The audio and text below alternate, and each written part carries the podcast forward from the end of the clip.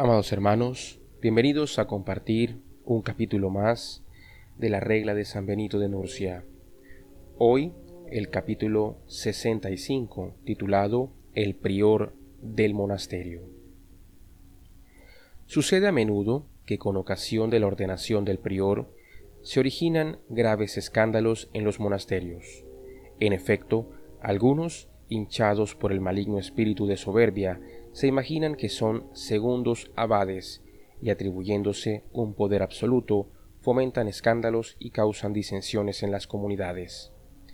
Esto sucede sobre todo en aquellos lugares donde el mismo obispo o los mismos abades que ordenan al abad instituyen también al prior.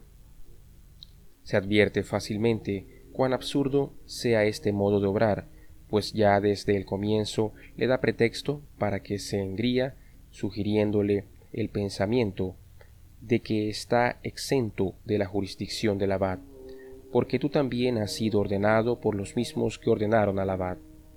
De aquí nacen envidias, riñas, detracciones, rivalidades, disensiones y desórdenes.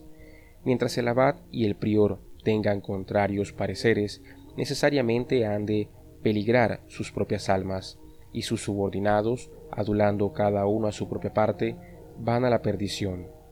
La responsabilidad del mal que se sigue de este peligro pesa sobre aquellos que fueron autores de este desorden.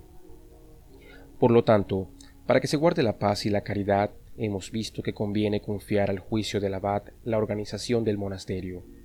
Si es posible, provéase a todas las necesidades del monasterio, como antes establecimos, por medio de decanos, según disponga el abad, de modo que siendo muchos los encargados, no se ensorbebezca uno solo.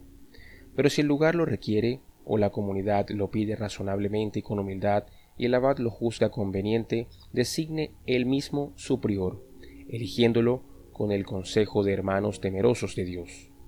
Este prior cumpla con reverencia lo que le mande su abad, sin hacer nada contra la voluntad o disposición del abad, porque cuanto más elevado está sobre los demás, tanto más solícitamente debe observar los preceptos de la regla.